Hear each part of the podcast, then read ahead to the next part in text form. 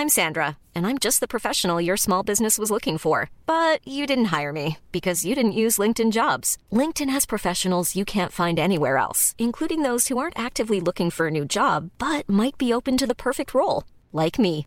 In a given month, over 70% of LinkedIn users don't visit other leading job sites. So if you're not looking on LinkedIn, you'll miss out on great candidates like Sandra. Start hiring professionals like a professional. Post your free job on linkedin.com/people today.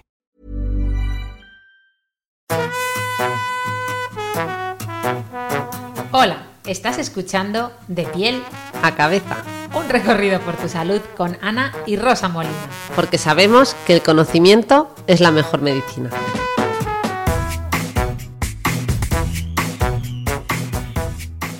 Bueno, estaba presentándote, Rafa, entonces, eh, trabajas en, llevas, eres el director del centro eh, Darwin.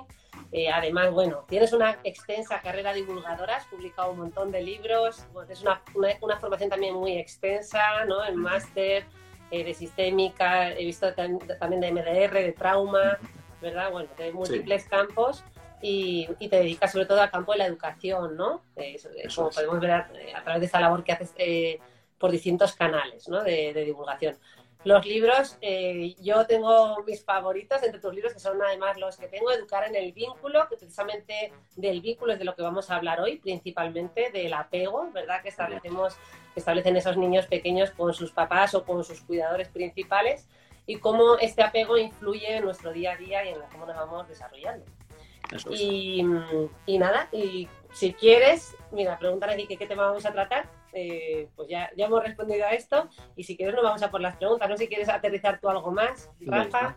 Nada, nada, nada. Que mi, mi labor me siento muy comprometido con el tema de la, de la divulgación. Es cierto que, bueno, que eh, estoy entre, entre la psicología y la, y la educación, eh, la clínica y la divulgación, y bueno, pues la que disfruto mucho con, con mi trabajo. Entonces, bueno, pues eh, creo que, que me entiendes eh, perfectamente porque, bueno, también eh, te dedicas tú a, a lo, a lo mismo, en este caso desde el, desde el ámbito de la, de la psiquiatría pero me parece que es algo que es fundamental, ¿no? El poder divulgar y poder explicar a las mamás, a los papás, a la gente, ¿no? A la sociedad en general, bueno, me- mecanismos o procesos que, que posiblemente no sean tan, tan fáciles de asimilar, pero explicarlos de una manera sencilla, pues creo, Rosa, que es un, que es un objetivo que, que merece, que merece la pena, ¿no?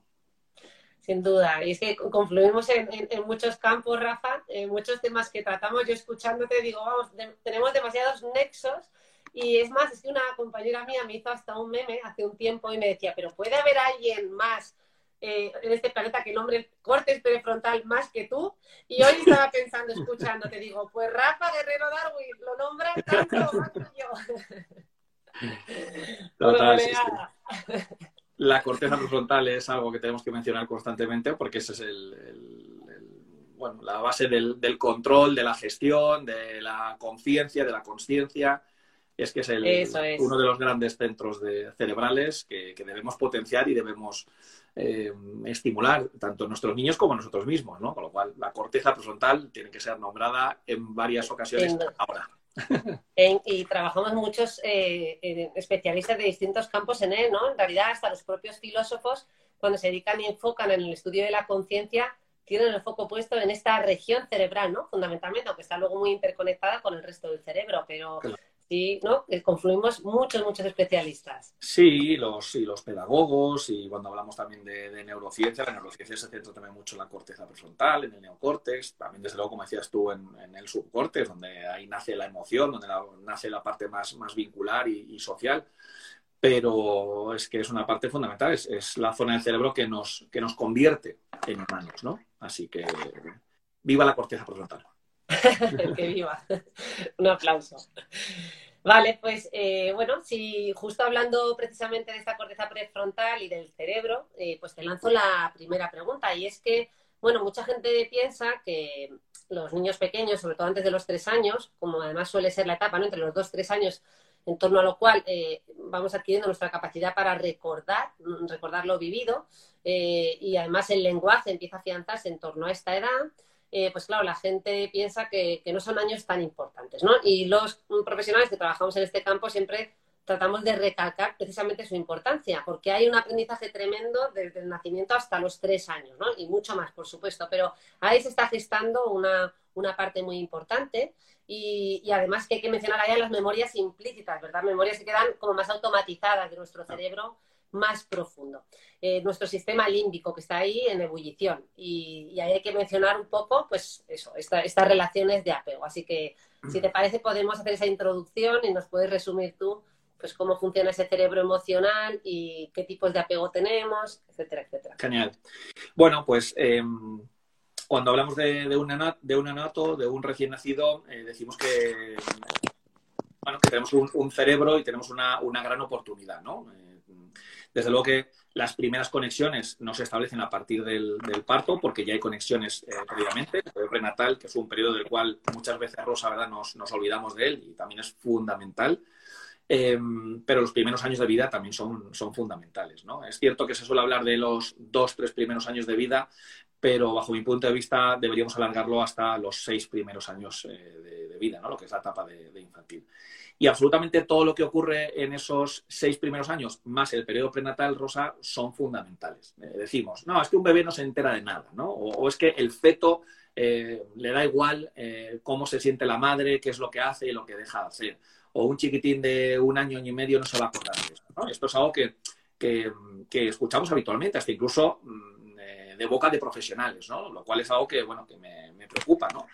Tú comentas las memorias implícitas, ¿no? que son aquellas memorias más automáticas, más inconscientes, eh, que posiblemente esos recuerdos no, no vayan a ser conscientes, pero que no sean conscientes, Rosa, como, como, bien sabes, no quiere decir que no vayan a influir, que no vayan a estar ahí, ¿no? Fíjate que los eh, podemos decir que en torno al año de vida ya podemos evaluar el tipo de apego que tiene un, chiquitín. Fijaos, antes del año de vida, ¿no? O en torno al año de vida. En algunos casos será a los 8 o 9 meses y en otros casos hablaremos del año y poco. Pero en torno al primer año de vida ya sabemos la manera que tiene de relacionarse, de vincularse eh, un chiquitín. Lo cual me parece que es algo, eh, bueno, pues muy muy, potente, ¿no? Y hay que tener muy en cuenta que nos pensamos que los niños no se enteran de nada y se enteran de todo lo que tiene que ver con la, parte de, supervivencia. Así que en función de cómo mamá y papá o los cuidadores principales, da igual la estructura familiar que sea, en función de, cómo eh, las figuras principales de apego, los cuidadores principales, em, conecten con las necesidades que tienen sus, eh, hijos y sean eh, responsivos, es decir, cubren esa necesidad o no, en función de eso, aunque sean procesos completamente inconscientes, van a quedar, van a quedar almacenados, que aquí también el, cerebrito rosa, van a quedar en la parte más, eh, más, más, inferior, ¿no? En los cerebros inferiores, que es, esto de aquí es el, sistema límbico, para que la gente que nos está viendo que se vaya haciendo una idea, ¿no? El sistema límbico está en esta, en esta parte de aquí, y luego todo lo que está en la parte superior es, el neocórtex. Todo esto es zona más, más conscientes, memoria explícita, pero decíamos, ¿no? Que no es hasta los tres años eh, cuando aparece esa memoria explícita. Por lo tanto, lo que ocurre de los tres años aproximadamente hacia, hacia abajo, eh, de todo ello vamos a ir eh, recogiendo información, sensaciones, percepciones, todo eso se va a ir almacenando de una memoria, en una memoria implícita, es decir, no consciente, no va a poder ser narrado, pero sí que es cierto que va a influir y por eso eh, debemos ser muy cuidadosos, ¿no? Como figuras que estamos alrededor de los, de, los niños en todo lo que les ocurre. Que nos pensamos que este chiquitín que se ha asustado, que tiene un año, año y poco, no se va a acordar de nada, no le pasa nada, a los dos segundos se lo ha olvidado. Sí, a los dos segundos se lo ha olvidado, pero toda esa información queda, eh, queda almacenada. Y puede ser eh, causa de un trauma o puede ser causa de cualquier otra circunstancia que, que deba ser abordada, ¿no?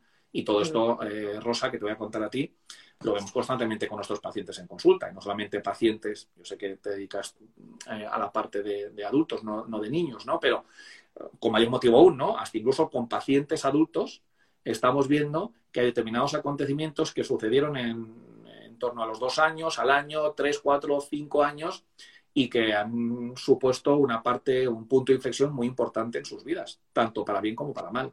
Entonces, en esos primeros años de vida es donde mamá y papá les demostramos a nuestros niños, eh, no mediante la palabra, sino mediante el acto, eh, cómo, nos, eh, cómo nos vinculamos. Y así ellos van a aprender. Es decir, nuestros hijos se vinculan con los demás y con nosotros mismos de la manera en que nosotros nos vinculamos. Es un tema apasionante y es un tema que, requiere de, mucha formación, de mucha eh, conciencia y consciencia por parte del adulto para poder eh, generar vínculos que sean lo más, lo más sanos posibles, lo cual es difícil, ¿no? Muy difícil. Sí, además teniendo en cuenta que al final esos vínculos que van a repercutir en cómo en la edad adulta, bueno, y desde estas edades ya también tempranas, se van a relacionar, que al final las relaciones sociales forman ¿no? pues, un porcentaje elevadísimo de nuestra satisfacción y de nuestras vivencias positivas y de bienestar. O sea, como al final pues somos seres sociales y cómo nos relacionamos de una manera saludable, pues va a impactar, ¿no? De una manera muy importante.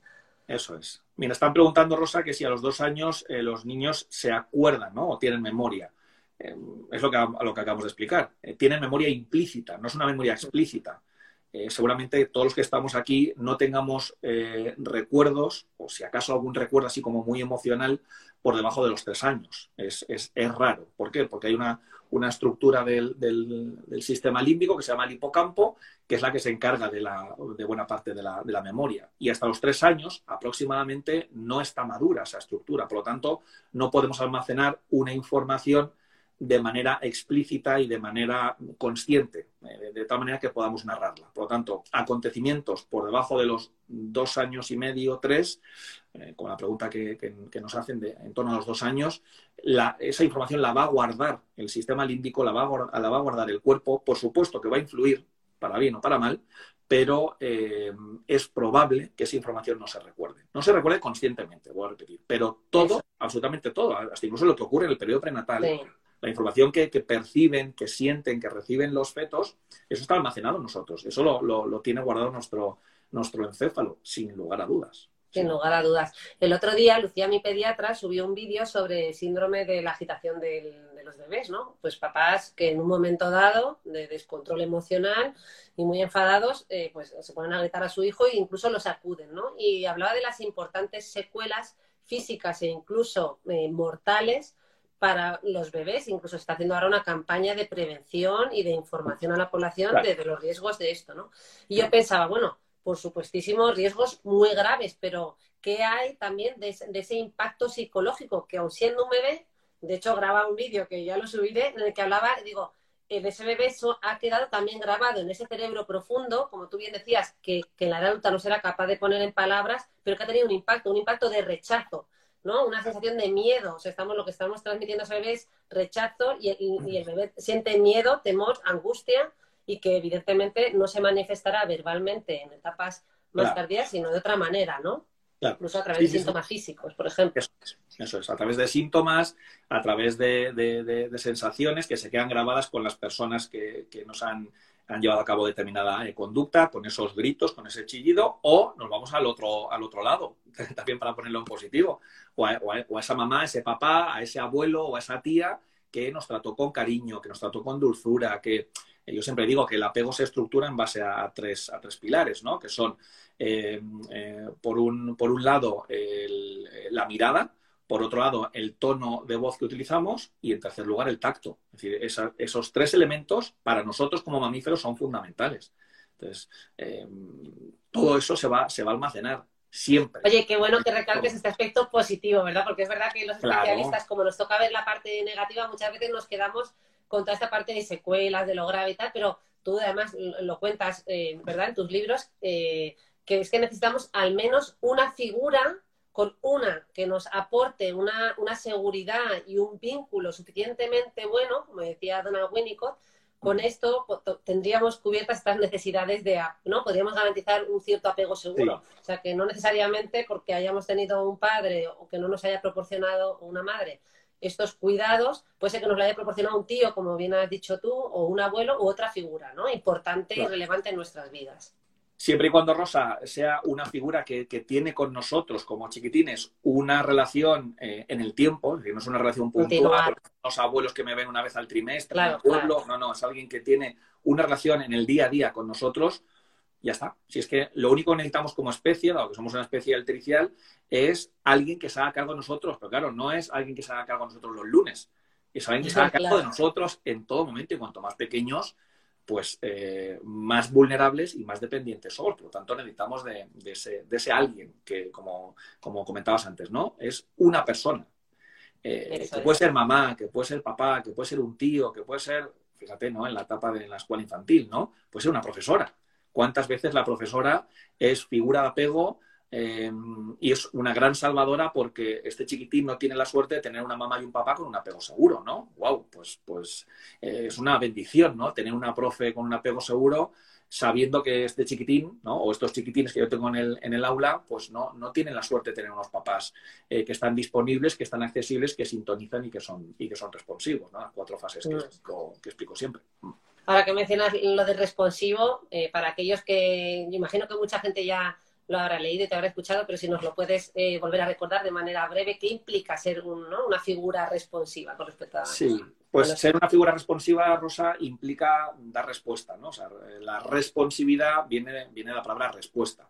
Entonces, al final nosotros como adultos, independientemente del rol que tengamos, hablemos de terapeutas, de mamás, de papás, de profesores, educadores, en definitiva, lo que tenemos que hacer es cubrir esas necesidades. Entonces, yo como adulto tengo que ser un gran detector de las necesidades que, tiene mi hijo de dos años y una vez que detecte esa emoción, lo que tengo que hacer es cubrirle esa emoción. Bueno, pues el hecho de cubrir esa emoción o esa, o esa necesidad, ¿no? el regularle esa emoción o cubrir esa necesidad que es protegerle, que es fomentar su autonomía, que es darle una explicación de lo que acaba de suceder, eh, que es dedicarle tiempo, pero tiempo de, calidad, es fomentar su identidad, es empoderarle, ¿no? Todas las, necesidades de las que hablo habitualmente.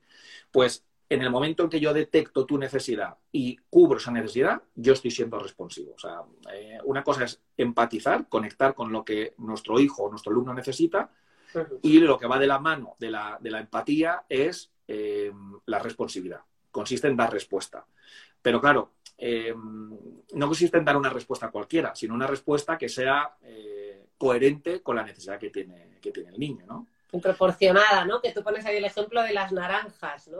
Claro, claro, sí. Eh, las frutas las utilizo para, para, explicar los tipos, los tipos de apego de una manera así como muy, bueno, pues muy visual, muy metafórica también, ¿no? Pero que pueda servir para poder comprender algo mm, que aparentemente puede ser muy sencillo, pero que explicar los tipos de apego y qué es el apego no, no es tan sencillo como, como, puede parecer, ¿no? Entonces, eso mismo que tú comentas, ¿no? ¿Qué es el apego seguro? Pues cuando el chiquitín necesita metafóricamente una naranja y mamá y papá conectan con esa necesidad, uy, mi hijo necesita una, una naranja y entonces lo que hacen es ser responsivos, le dan una naranja, no le dan un kiwi, le dan una naranja, pero no le dan dos naranjas, le da una naranja. Y no le da una super naranja, le da la naranja del tamaño que el niño necesita. Con lo cual es muy difícil, es muy difícil. Pero eso es ser responsivo, Rosa. Dar exactamente lo que, lo que tu hijo necesita, no lo que a ti te gustaría que necesitara. Que a veces eh, confundimos ¿no? nuestro sistema de valores, nuestras expectativas, lo que a mí me gustaría, nuestros deseos, con lo que realmente el niño, lo que el niño necesita. Me encantaría que mi hijo no necesitara un abrazo antes de, darse la ducha, porque el darle el abrazo y el calmarle implica que se retrasa todo. Ya, pero no consiste en lo que a mí me apetece, lo que a mí me gustaría, sino que consiste en lo que realmente necesita. Y eso hay que separarlo. Los deseos de los adultos de eh, las necesidades de los, de los chiquitines. Hmm. Y mm, pensando un poco, escuchándote, eh, se me ocurría este ejemplo también, ¿no? De pues mi niño se cae en mitad del parque, se hace daño, se pone a llorar y en esa naranja que nos está pidiendo, ¿no? Una, eh, puede haber muchas reacciones, ¿no? Puede estar la mamá o el papá que, grita, se asusta y llega, ¡ay, cariño! Y pierde los papeles, se angustia mucho más que el niño y casi se pone a llorar, ¿no? Le falta llorar con el niño. Luego estaría ese padre o madre que no le hace ni caso, que dice, venga ya, que no es nada, ¿no? Que también sería una respuesta en, justo en el extremo contrario. Y luego está pues ese validar que se ha hecho daño, que le acompañas, que le ayudas a recargar su apego, buscando ese contacto físico y dando esa respuesta pues proporcionada, ¿no? Y, y, y en respuesta a lo que nos está pidiendo, ¿no? Fíjate, Rosa, que has descrito en 30 segundos los eh, tres principales tipos de apego. ¿no? no hemos hablado del más complejo, que es el desorganizado, que ese sería es bastante, eh, bastante difícil y con muchísimo sufrimiento, pero has descrito en 30 segundos los tres tipos de apego. Es decir, que el chiquitín que se cae se asusta o se hace daño y entonces su naranja metafórica es, pues necesita ser calmado, necesita que alguien le valide, que alguien le haga caso, que alguien le reconozca que en su en su curiosidad y en su carácter investigador, pues, pues, se ha caído, se ha tropezado, se ha hecho daño y se ha asustado, ¿no? Entonces, ¿qué necesita ese chiquitín? Esa es su naranja. Necesita que tú le des esa naranja. Entonces, el papá y la mamá que se acercan tranquilamente, que protegen, que validan, ¿no? Es normal, cariño, que te hayas asustado. Claro, es que estabas trepando eh, por, este, eh, por este columpio, entonces te has resbalado, te has caído y te has hecho daño. Esto que te pasa eh, se llama miedo y a todos nos pasa. Mira, el otro día papá le ocurrió y les contamos, ¿no? Lo que estamos haciendo es validar la emoción. Si esto lo hacemos una, otra, otra y otra vez, si lo hacemos, si este es nuestro modus operandi, esto se convierte en apego seguro, porque yo le estoy dando seguridad al niño. Dar seguridad al niño no implica eh, generar contextos donde no vaya a ocurrir nada. Este chiquitín tiene un apego seguro porque su papá y su mamá tienen un apego seguro, pero se ha caído y se ha hecho daño. Y cuando fallezca su abuelita llorará y lo pasará muy mal, claro, pero, pero tiene esos recursos y esa resiliencia, ¿no? Ahora, los otros dos, que eh, los otros dos casos que has comentado son, son los otros dos, los dos otros dos extremos, ¿no? Por un lado, el papá eh, que suele ser papá varón, ¿eh? El papá que suele quitarle hierro y dice, anda, anda, anda, venga, que eso no, nada, levántate, sécate las lágrimas y sigue jugando, ¿no? Lo que estoy haciendo es, uno, no validarte la emoción y dos, estoy evitando esa emoción. Y por supuesto no te doy ninguna narrativa. Y yo sigo hablando con nosotros papás porque lo que ha pasado, eso no es nada, eso es una tontería, ¿no? Es una tontería para mí como padre, pero para el niño es una gran tragedia, ¿no? se ha asustado mucho y nadie le está haciendo caso. Esto se convierte en, un apego evitativo. Yo evito el canal emocional, yo evito el mundo de las necesidades. Levántate, que la vida es muy dura, eh, y déjate de llorar, que llorar no sirve para nada. Venga, venga, arriba, arriba, ¿no? Y en el otro lado nos encontramos con los, con los padres que eh, se ahogan en su propio miedo, que son papás con muy buenas intenciones, pero eh, que, que, no saben gestionar sus propias emociones y sus propias necesidades como para gestionar las de otros. Entonces, cada vez que el chiquitín se cae, bueno, pues están por llamar a la ambulancia, se ahogan, se angustian, y claro, todo eso se lo transmitimos a ellos. Y eso genera, eh, no digo puntualmente, pero sí habitualmente es como reaccionamos, ¿no? De una manera muy exagerada, ¿no? Muy hiperactivada, lo que estamos haciendo es eh, desarrollar un apego ansioso ambivalente. Entonces ahí has descrito los tres tipos de apego principales. Bueno, pues nada, nos quedamos con ese punto, ¿no? Dar una respuesta acorde y coherente, validar a nuestro hijo, pues que se ha hecho daño, oye, y poner esa narrativa, ¿no? Esa narrativa que para los que no lo entiendan sería como narrarle al niño lo que ha sucedido, ayudarle a ponerlo en palabras, ¿no? Claro, la, la narrativa rosa, como bien dices, es contar el cuento. Es decir, contamos muchos cuentos a nuestros hijos por las noches pero también tenemos que contar los cuentos de lo que ocurre en el día a día. Es decir, les tenemos que contar el cuento de la guerra de Ucrania, les tenemos que contar el, cuento de, pues eso, lo que ocurre en el mundo, lo que hemos visto en las noticias, lo que ha sucedido en el colegio, lo que ha sucedido en el parque y, que a veces se nos olvida mucho, lo que ocurre en nuestros cuerpos, en sus cuerpecitos, ¿no? Pues que se ha hecho daño o que ha sentido miedo o que ha pegado porque está enrabietado, etcétera, etcétera. Entonces, dar esa narrativa es contar un cuento sobre lo que acaba de suceder siendo tú el protagonista de este, de este cuento. Es dar una narrativa, ¿no? Yo utilizo el modelo SEPA, que tiene que ver con sensaciones, emociones, pensamientos y acciones, y es una manera muy sencilla, que lo explico en, en algunos de, los, de, mis libros, donde doy una, una explicación muy básica a mamás, a papás y a profes para que puedan dar esa narrativa teniendo en cuenta el cuerpo, las emociones, el pensamiento y la acción. Eso, de ahí viene ¿no? la eh, SEPA, ¿no? Sensaciones, emociones, pensamientos y, acción. Y es así de, así de, sencillo, pero bueno, como todo en esta vida requiere, requiere práctica. Pero como dices, las narrativas son fundamentales, fundamentales. Y además las, las introducimos desde los inicios, ¿no? Desde cómo le vamos hablando a ese bebé. Cuando pues tienes hambre, ¿verdad? Y vas, y vas incorporando esa narración que el bebé no puede ni hacer, pero le estás poniendo palabras a su mundo emocional. eso es lo que en teoría, de, eh, en teoría del apego se conoce como la mentalización. ¿No? Es decir, el mentalizar, el otorgar una mente al otro, ¿no? Al, chiquitín, porque como hemos dicho al principio, el chiquitín viene a este mundo con dos o tres ideas muy, muy, muy básicas y muy inconscientes de qué es esto, ¿no? Entonces, eh, eso es mentalizar, que desde que son chiquititos desde que les estamos eh, dando la teta, desde que les estamos cambiando el pañal, desde que les estamos duchando los primeros días de vida, eh, no conozco a ninguna mamá y a ningún papá que haga estas cosas sin hablar a los niños. Eh, les hablamos, ¿no? Con este moderes, con, el, con este lenguaje que utilizamos, con frases cortas, con mucha entonación, ¿no? Con mucho sub y baja. Eso es, eso es mentalización. eh, les estamos explicando, ahora cariño, vamos a meternos en la duchita porque estamos muy sucios, ya el papi te va a cambiar el pañal, y ahora mamá te va a dar la teta. Es decir, y vamos narrando lo que vamos a hacer, lo que estamos haciendo o lo que acaba de ocurrir, ¿no? Ah, mira, que ahora viene el tío a verte, ay, mira, que viene también con la abuela, qué alegría, ¿no? Entonces, todo esto es narrar, es dar narrativas. Y esa es la manera de, codificarles, ¿no? De, de, darles una explicación de lo que ocurre fuera y de lo que ocurre dentro de ellos. Pero como tú dices, Rosa, muy acertadamente, esto no es desde que pueden hablar. Esto es, vamos, si me apuras, desde el vientre materno. Desde el vientre materno hay que explicar las cosas, claro. Totalmente. Y, fíjate que mucha gente, yo creo que vamos interiorizando el hecho de que es eh, muy importante adquirir un buen lenguaje emocional, porque solo el hecho de saber nombrar nuestras emociones como adultos ya disminuye la intensidad de estas emociones. Cuando nacemos, yo siempre cuento el ejemplo de que venimos con dos emociones básicas, placer o displacer. Realmente el bebé llora tanto si tiene hambre como si le duele algo, ¿no? Como si tiene sueño. No distingue más allá. Y de ahí nuestra responsabilidad como padres de ir poniendo, ir construyendo ese lenguaje y ese abanico emocional para que el niño pueda distinguir. Esto es hambre, esto es sueño, esto es rabia, esto es, ¿no? Qué bonito. Qué bonito, Rosa. Me, encanta, me encanta eh, como lo explicas. Eh, mm, porque también suelo hablar de eso, ¿no? Que en el momento del nacimiento hablamos de placer o displacer sin ser conscientes. Es decir, esto me gusta, esto no me gusta, pero yo no soy consciente, soy un neonato, ¿no? No, no hay conciencia aún. Y a partir de ahí, ¿no? Con, ese, eh, con esa importancia que tienen mamá y papá para ir explicando, para ir mentalizando, como decíamos antes, lo que vamos consiguiendo es que dentro de ese displacer eh, nos encontramos con 50.000 opciones. Una de ellas es el dolor, que no es una emoción, por cierto. Otra de ellas es el, hambre, otra de ellas es la sed, otra de ellas es eh, el miedo, la rabia, la pena, la tristeza. Es decir, fijaos la cantidad de, de opciones que tenemos dentro del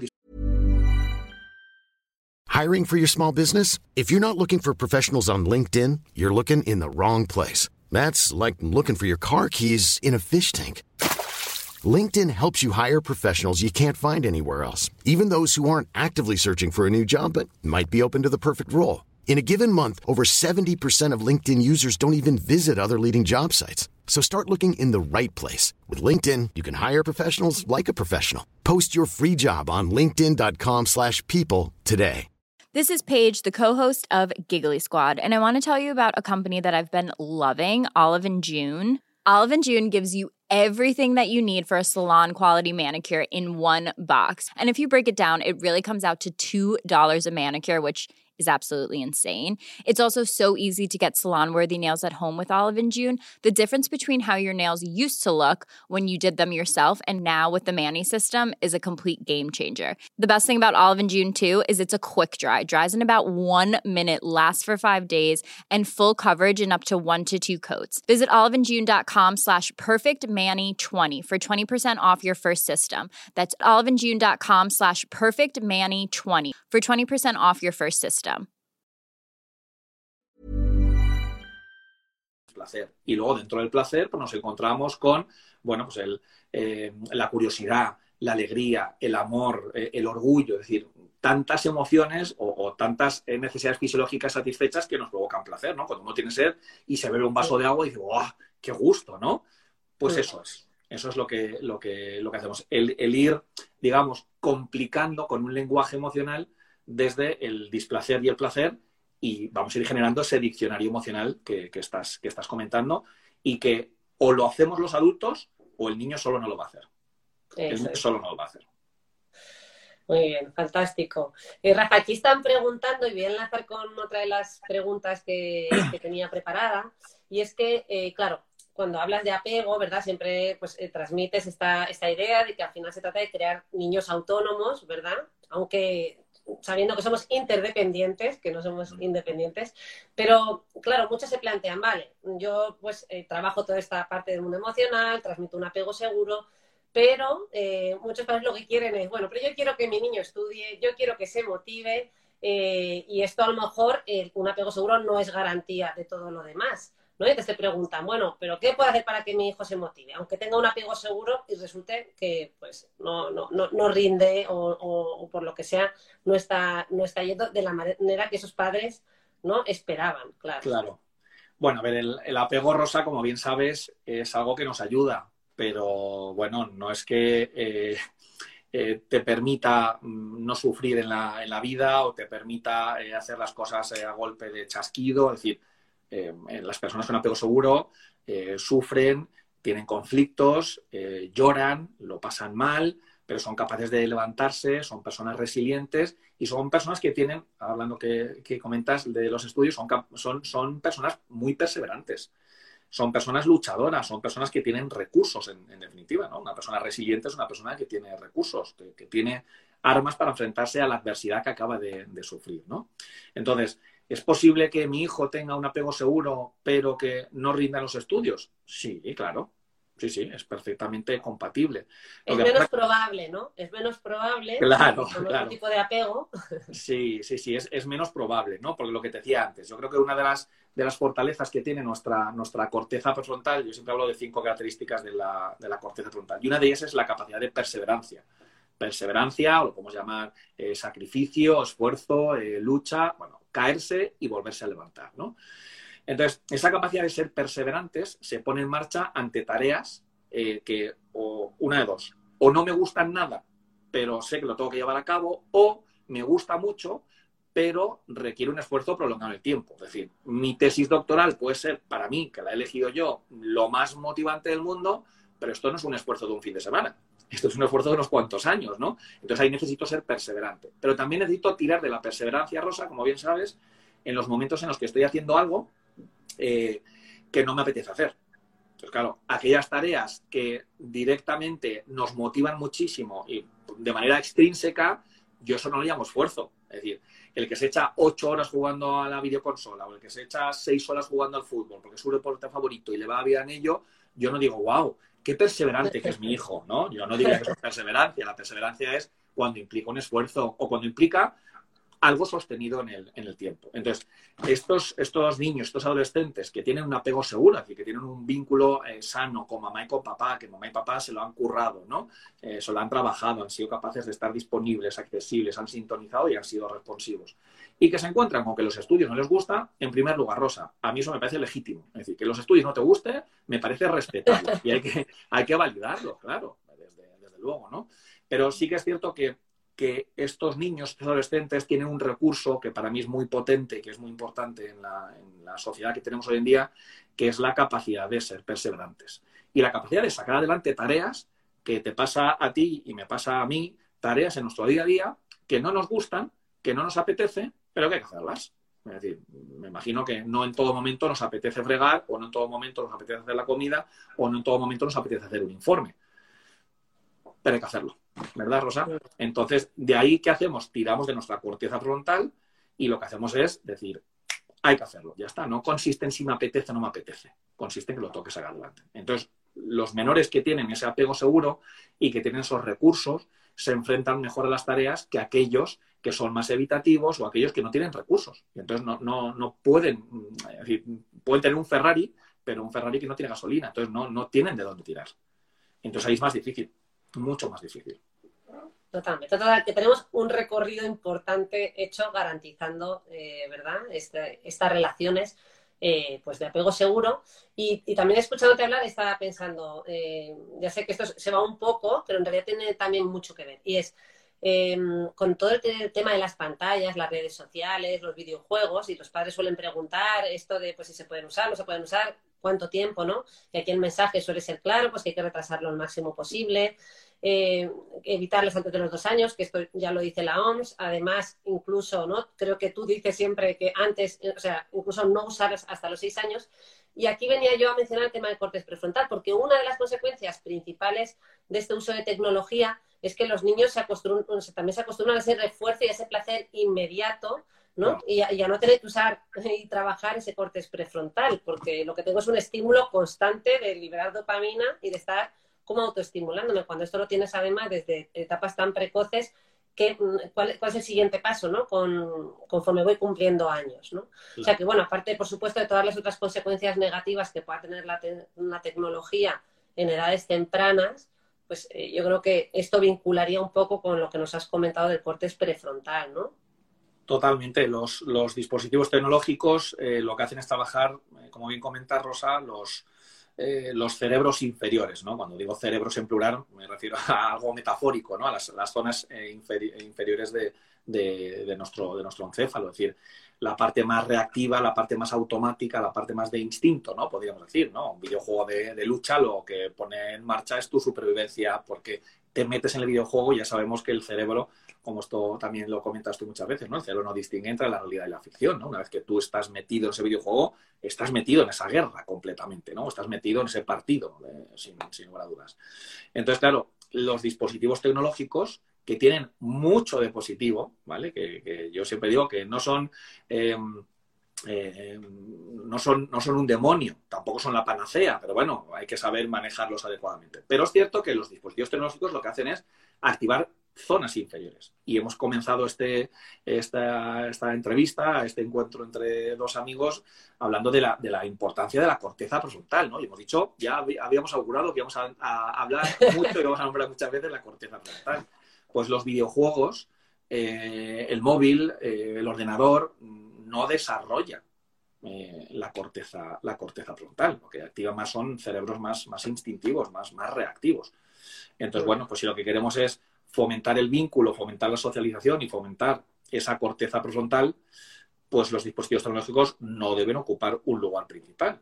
Lo cual, una vez más, no quiere decir que nos tengamos que, tengamos que, poner en marcha una, bueno, que tomar una decisión que sea radical, si, si, no hace falta. Lo importante es que el ser humano no necesita de los dispositivos tecnológicos. Le pueden venir muy bien, sí, sí, nos vienen de maravilla, ¿no? Un GPS, las redes sociales para conectarnos, para informarnos, 50.000 cosas más pero no son necesarios.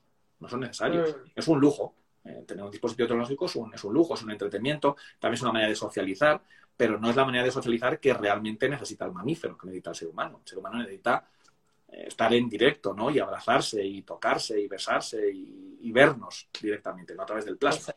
Claro. Y no, y no irnos a ese extremo, eh, efectivamente, de la prohibición total. Cuando preguntan lo de, oye, ¿a partir de qué edad le puedo dar un móvil a mi hijo? He visto que se ha conectado una compañera psiquiatra, la doctora González Vives, que ella me comentaba que, bueno, que ahora a día de hoy la Policía Nacional tiene un contrato que tú te puedes descargar y firmar con tu hijo con respecto al uso de la tecnología. Es decir, el día que tú decides darle un móvil a tu hijo, le dices, oye, mira, vamos a firmar un contrato porque yo te voy a dar la autonomía, por supuesto, de que manejes un dispositivo, pero ojo que esto tiene responsabilidades, ¿no? Entonces tú firmas un contrato donde, pues, oye, pues hay una serie de normas en este mundo digital, pues como que no puedes hacerle bullying a un compañero del colegio, como que no podrás, ¿no? Mandar eh, ciertas fotografías eh, pues, mm, en fin, toda una serie de, puntos que tú puedes estipular con tu hijo y al final estás dando, pues eso, autonomía y responsabilidad, ¿no?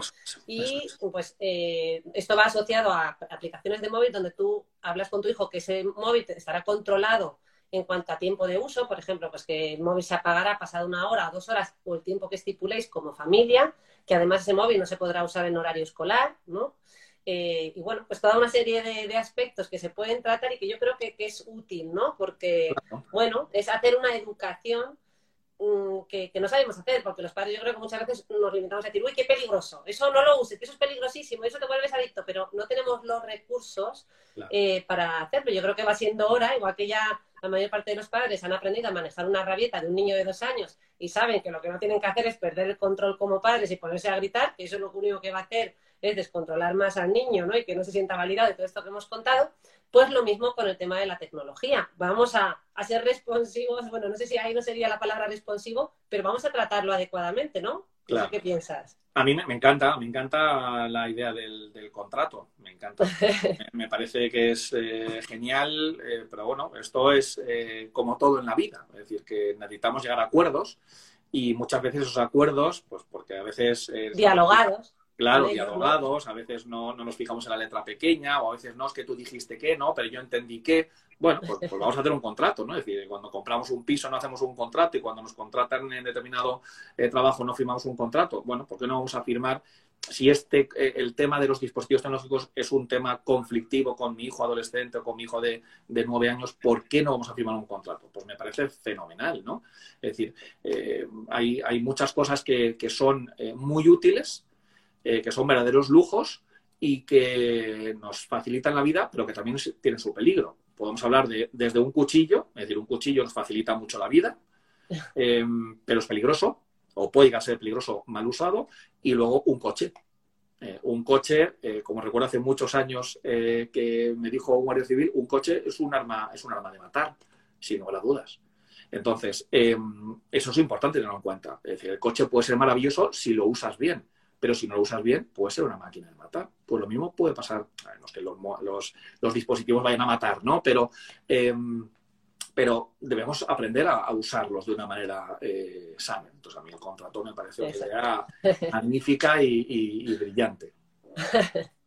Pues nada, que sepan que lo tienen ahí disponible en la página de la Policía Nacional y que luego, por supuesto, eso lo pueden elaborar, reelaborar y discutir con su adolescente, que a eso les encanta y se sorprenden cuando además tú le preguntas a, a tu adolescente, ¿tú cuánto tiempo crees que deberías usar el móvil a diario.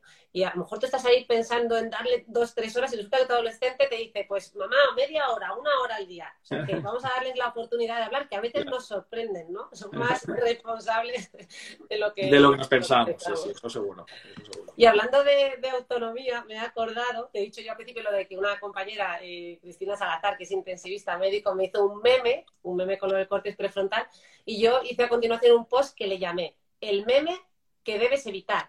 Y este juego de palabras de meme, de me, me, cuando muchos padres eh, dicen esto de mi hijo no me estudia, mi hijo no me come, como si tu hijo te comiera a ti o estudiara para ti.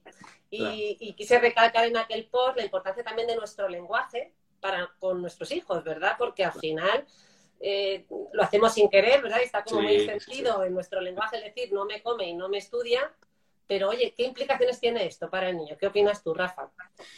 Bueno, Rosa, pues eh, una vez más eh, estoy de acuerdo contigo, que el lenguaje, cómo le decimos las cosas a nuestros hijos, cómo lo interpretamos, eh, cómo se lo presentamos, pues es importante, ¿no? Es, es, importante. Es importante cómo les pedimos colaboración para poner la mesa, es importante cómo eh, les contamos, bueno, pues un acontecimiento, una noticia eh, negativa que ha sucedido en la familia, es decir, todo, todo, es, eh, todo es importante.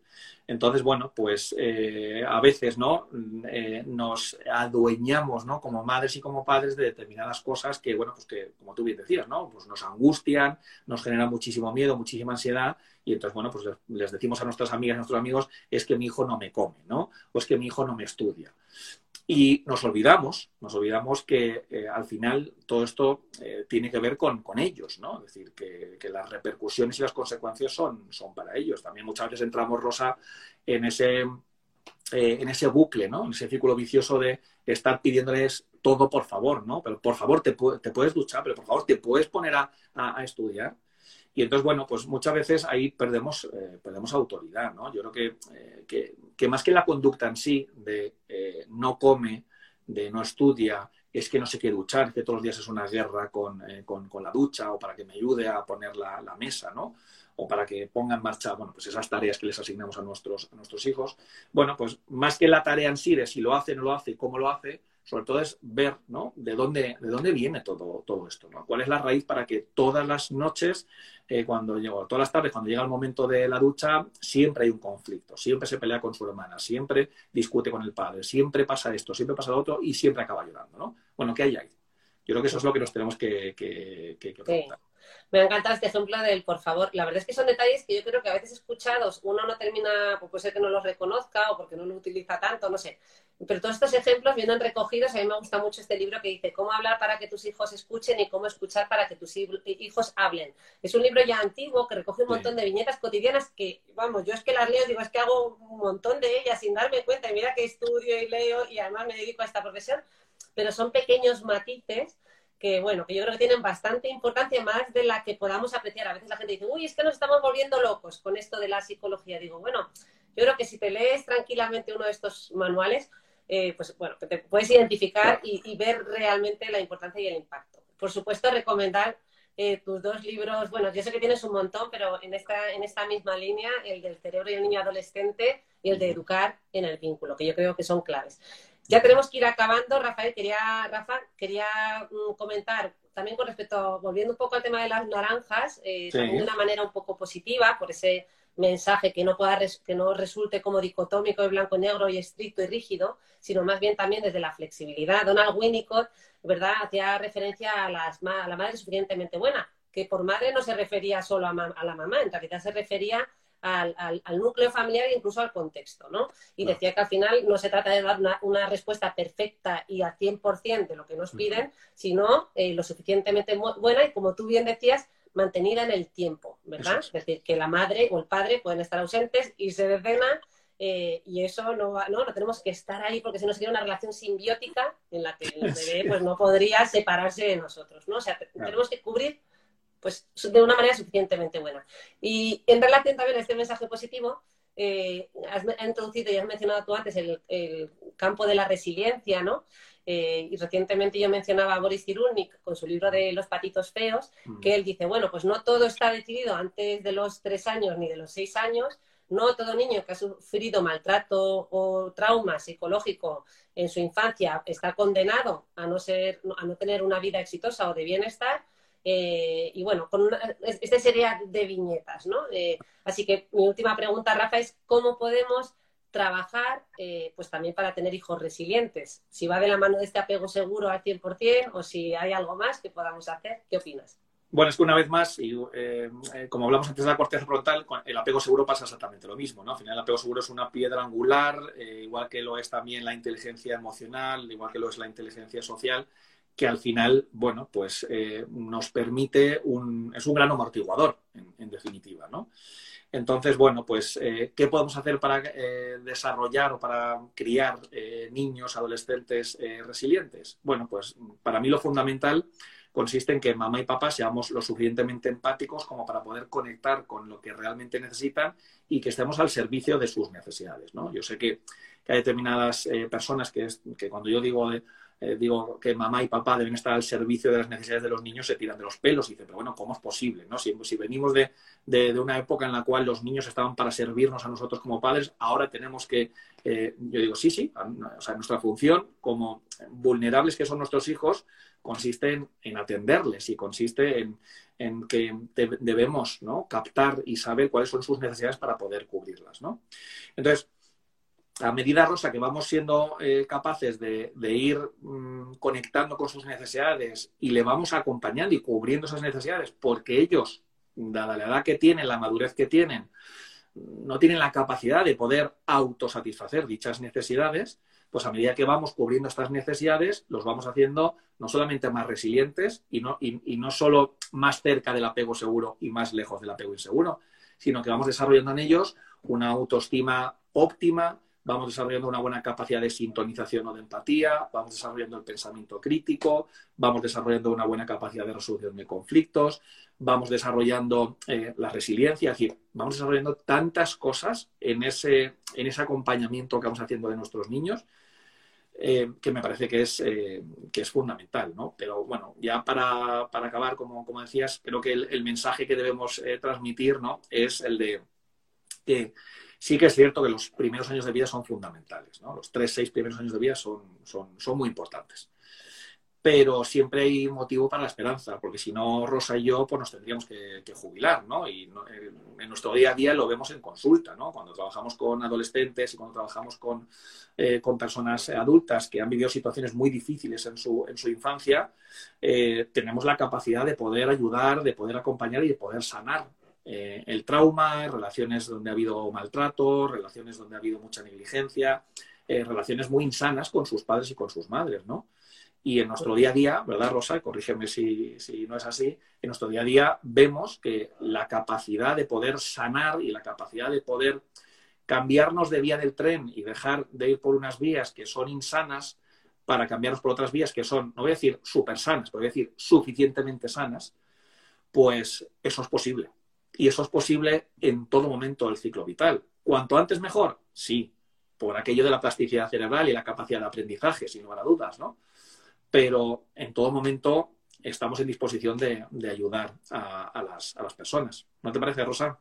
Totalmente. Me encanta que hayas mencionado esto último, esta palabra de la neuroplasticidad, que al final un poco definiría, la, eh, definiría neurobiológicamente a la resiliencia somos, sería como eso, esa base neurocientífica. Nuestro, nuestro cerebro no es como un músculo, yo siempre corrijo y digo, no, es, es que nuestro cerebro lo que es es plástico. Si fuera como un músculo se hipertrofiaría y llegaría a un punto que no nos cabría en el cráneo. Pero es plástico y es capaz de construir nuevos caminos y precisamente ese es el fundamento de que pues psicólogos como tú o psiquiatras como yo estemos trabajando en este campo. Es decir, siempre, siempre, siempre, y da igual la edad que tengamos, pues hay esperanza para el cambio, para mejorar y para poder tener eh, bienestar, que me gusta menos la palabra felicidad, ¿verdad? Un estado de bienestar, que es lo que... Sí, Sí, no soy muy partidario tampoco de, de, felicidad. Pues, y nada, eh, con esto acabamos. Te voy a hacer una pregunta final, ya que tú y yo compartimos esta pasión por el corte prefrontal, te vamos a añadir un meme ahí conmigo con el cerebro. Y ese otro día me preguntaron a mí que eligiera una región cerebral favorita, ¿no? Y te voy a dar una oportunidad que elijas, a ti te voy a, dejar que elijas una extra. Si, si vas a decir la prefrontal, que elijas otra más, aparte de la prefrontal. Yo suelo contar que una amiga que se llama Tamara, que es bióloga, eh, tiene su cuenta de Instagram que se llama Putamen, que yo suelo pensar, madre mía, Putamen, la gente que no sepa que es una región cerebral, que es bióloga de basales, dirá, esta bióloga, ¿por qué se llama Putamen? es una región de lo más interesante. Y dicho esto, te dejo elegir ese trocito del pastel. Bueno, pues yo me quedo, me quedo con el sistema límbico. Me quedo con el sistema, límbico. No esperaba menos, no esperaba menos con ese libro dedicado. En realidad, tu libro es un recorrido por ese sistema límbico, ¿no? Que nos lo cuentas súper bien en esos manuales que recomendamos y que no hemos hecho spoilers, ¿no? bueno, no, no, no. no, no cuidado de no, de no hacerte spoilers. Hemos contado un montón de cosas periféricas. Claro. periféricas pero centrales. Eh, son angulares, ¿no? Como tú decías, el, apego. Bueno, pues Nada, pues nada Que ha sido un placer, que muchísimas gracias. Eh, si me permites eh, recomendar un, libro, mm, eh, hablando de todo esto que con lo que hemos acabado, ¿no? Para aquellos de vosotros, aquellas de vosotras que no terminéis de, ver que siempre hay una luz al final del túnel, por muy lejana que se vea y por muy pequeña que sea, yo, a mí, me gusta mucho Bruce Perry, ¿no? Entonces, Bruce Perry tiene un libro que se llama eh, nunca me acuerdo del título, algo así como, no lo voy a decir literal, ¿eh? pero algo así como el chico al que criaron como perro o algo, algo parecido, ¿vale? Nunca, además no, no tengo aquí, lo tengo en el centro. Lo buscamos y lo dejamos en el texto. Sí, pues eh, es un libro que es muy, lo he oído pero no me sé el título exacto. Pues es un libro muy, muy duro porque al final describe situaciones que son muy, muy traumáticas de, de niños que han sido criados en situaciones muy, muy, muy extremas, ¿no? Eh, pero eh, que al final lo que Bruce Perry nos, eh, nos, demuestra es que siempre, siempre hay motivo para creer que se puede mejorar. Algunos niños mejoran muchísimo, otros niños mejoran poquito, pero siempre se puede mejorar, ¿no? Entonces este libro Mira, de Bruce y aquí nos ponen, Rafa, el título del libro, que es el chico a quien criaron como perro. Ese es. correcto, ¿verdad? No, tengo capacidad nunca para acordarme, y fíjate que lo recomiendo muchísimo. Pues ese, El chico a quien criaron como perro, de Bruce Perry, eh, es un libro mm, espectacular. Y Bruce Perry tiene una frase que es buenísima, ¿no? Que dice algo así como... Eh, no, eh, ¿cómo es? no todos los humanos son humanos, ¿no? Y me encanta, porque eso viene a decir que, al final la corteza frontal, que es la que nos distingue del resto de las especies, la que nos convierte en humanos, si tú no la desarrollas, no te vas a convertir en un ser humano. ¿no? Entonces, al final, eh, consiste en aprender a ser humano. Y por eso tiene tanta importancia la, corteza frontal. Así que nada, Bruce Perry me parece que es un libro eh, fundamental y un autor que hay que, hay que, hay que leerle. Pues nada, ese me lo anoto yo también, que, me encanta descubrir libros nuevos y aunque lo había oído, lo tenía como totalmente alejado y ahora... Pues te va a gustar, Rosa, te va a gustar. Y me lo leeré. Bueno, muchísimas gracias Rafa por este espacio y este tiempo. Gracias a todos los que nos habéis acompañado, a todos los compañeros que se han pasado por aquí, que no hemos podido ir saludando. Y, nada, eh, pues espero que podamos repetir pronto. Es un lujo hablar siempre contigo, Rafa. El lujo, el lujo y el placer ha sido, ha sido mío, así que nada, muchísimas gracias, Rosa, por, por invitarme. Nada, un besito muy, muy fuerte y nada, seguimos. Igualmente, hasta luego. Gracias. Adiós.